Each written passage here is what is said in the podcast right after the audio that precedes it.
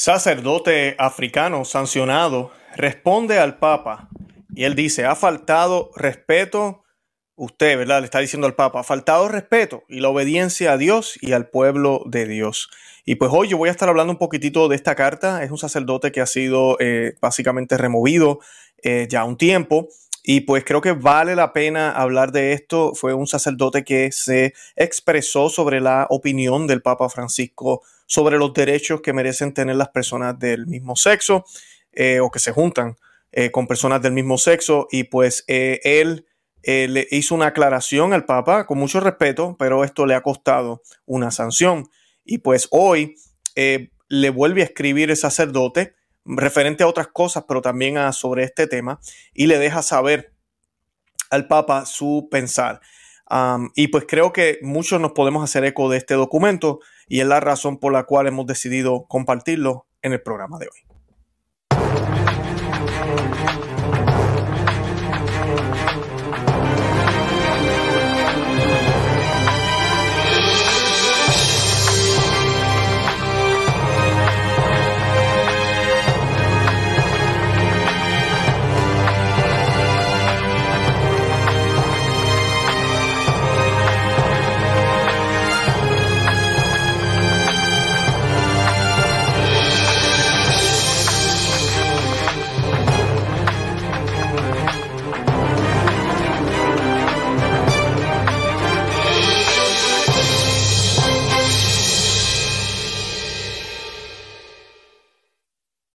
Bienvenidos a Perspectiva Católica. Les habla su amigo y hermano Luis Román.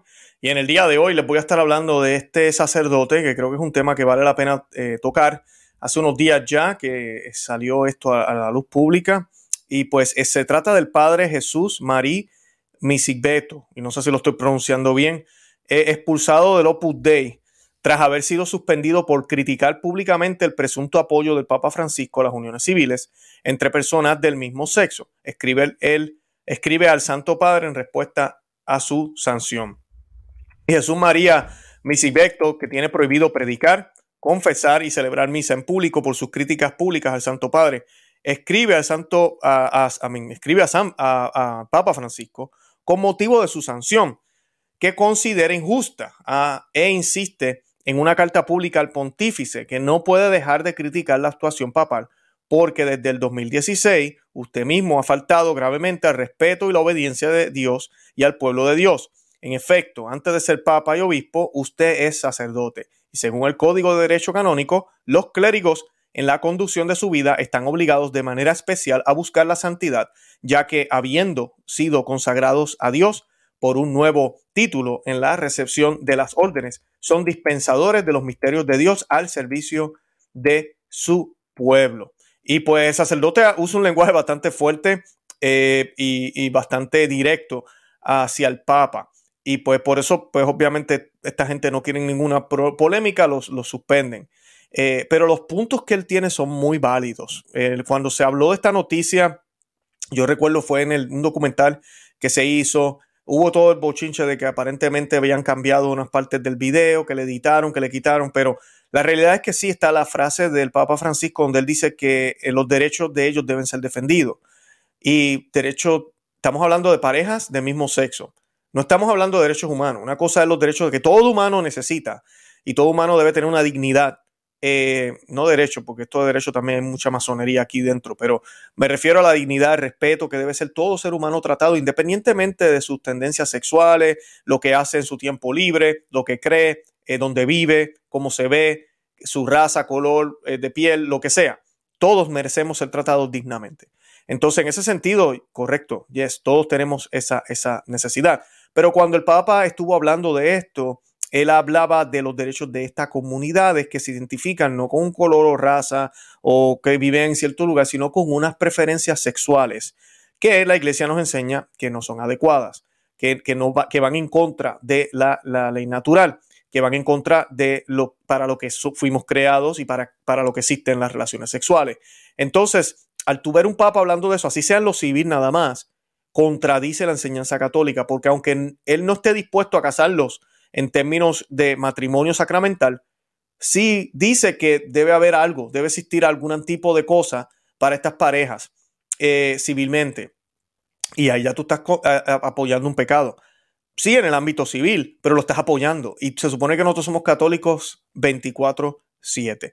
Por eso yo decía en aquel tiempo que es mejor que los papas ni los obispos se metan en términos políticos y legales. Siga predicando que eso está mal, siga predicando que eso no se debe hacer, siga predicando como debe ser. Las leyes, deje, deje que los políticos breen con eso. Eh, los políticos deberían convertirse para que entonces hagan leyes que sean en acorde con la Iglesia Católica.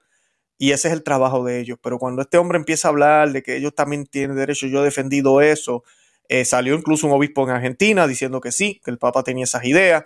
Entonces ya que hay un problema, hay un problema grave. No estamos diciendo que él apoya este tipo de uniones, pero se está hablando de derecho por, por un pecado. Es como decirle, este, nosotros no queremos alcohólicos y el alcohol es malo.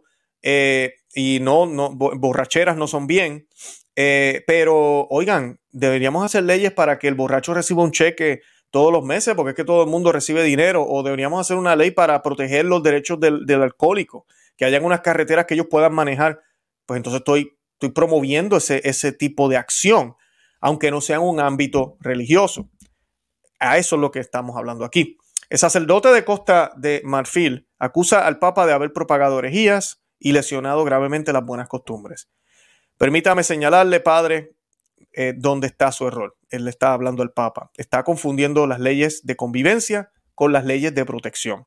Las leyes de convivencia están relacionadas con la ideología ABCD, FGJK, LMN, OPQ y por ahí seguimos, mientras que las leyes de protección están relacionadas con la discriminación humana.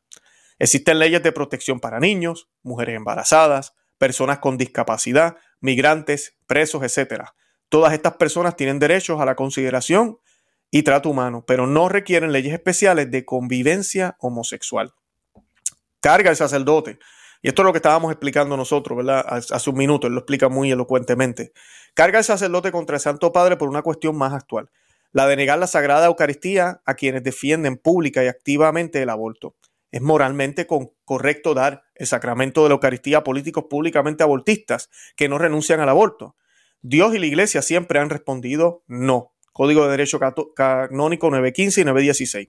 En mi otro programa, en Conoce, Ama, Vive tu Fe, hemos hecho algunos programas, hablamos de esta noticia, de que Pelosi recibió en una misa del Papa la Eucaristía. No la recibió por manos del Papa, pero sí la recibió. Busquen ese programa si usted no lo ha visto. Y también hablamos de las declaraciones del Papa, donde desafortunadamente él ha dicho que hay que ser pastoral. No, no dijo nada mal, dijo no voy a decir nada más sobre el tema. Cuando le preguntaron directamente sobre Pelosi, el apoyo al aborto y ella haber comulgado en Roma. El derecho canónico 915 es muy claro y dice que los pastores, si el pecado es público, tienen todo el derecho de negarle la comunión al comulgante. Hay muchos allá allá afuera que piensan que eso no se puede hacer. Sí, se puede hacer y se debe hacer.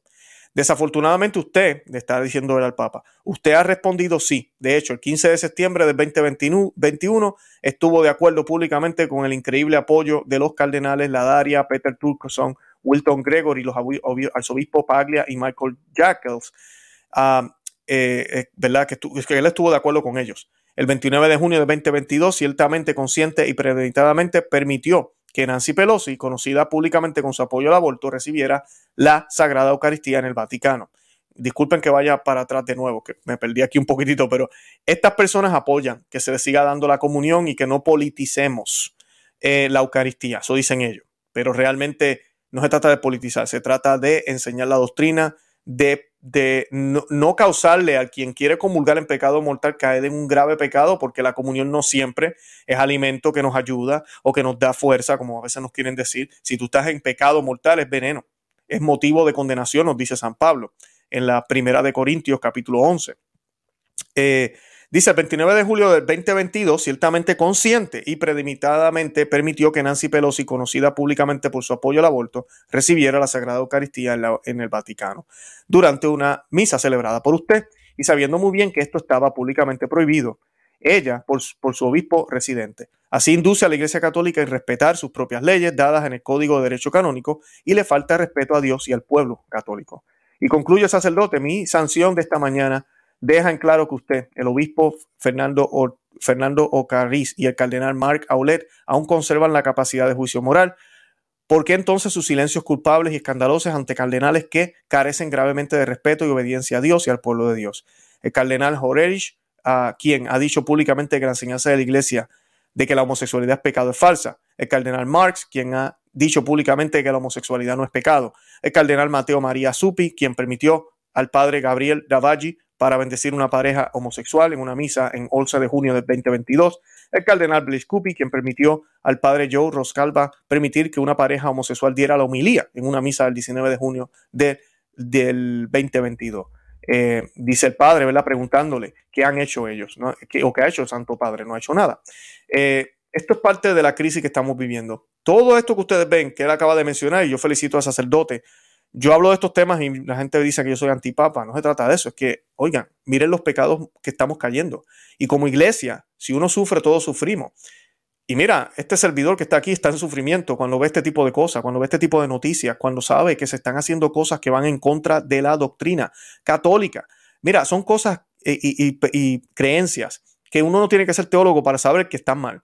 Y vemos como el Santo Padre se queda en silencio, el cardenal lo apoya, el otro lo apoya, siguen pasando estas cosas y nadie hace nada. Y si uno dice algo, uno es el malo.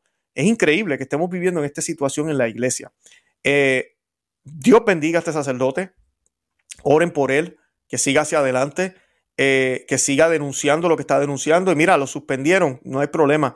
El cielo mira y se sonríe con mucha alegría hacia él, porque ese es el punto.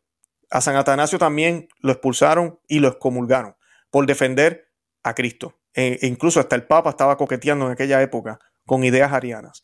Así que que un sacerdote en el día de hoy se ha suspendido no deja, no, no significa que va para el infierno. Nada que ver. Estos son legalismos y nunca olvidemos que lamentablemente la gran mayoría de los que están en sillas importantes ahorita mismo son masones, están, están con la masonería, son masones conscientes o inconscientes, eh, quieren la fraternidad humana, quieren, política, quieren ser políticamente correctos y se han olvidado de lo más importante, que es Cristo.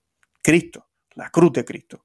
Así que pues oremos por todo esto, oremos por el sacerdote y quería compartirle esta noticia porque de verdad que da pena ver que personas que quieren decir la verdad sean calladas dentro de la Iglesia Católica. Dentro de la Iglesia Católica. Esto no es fuera de la Iglesia Católica.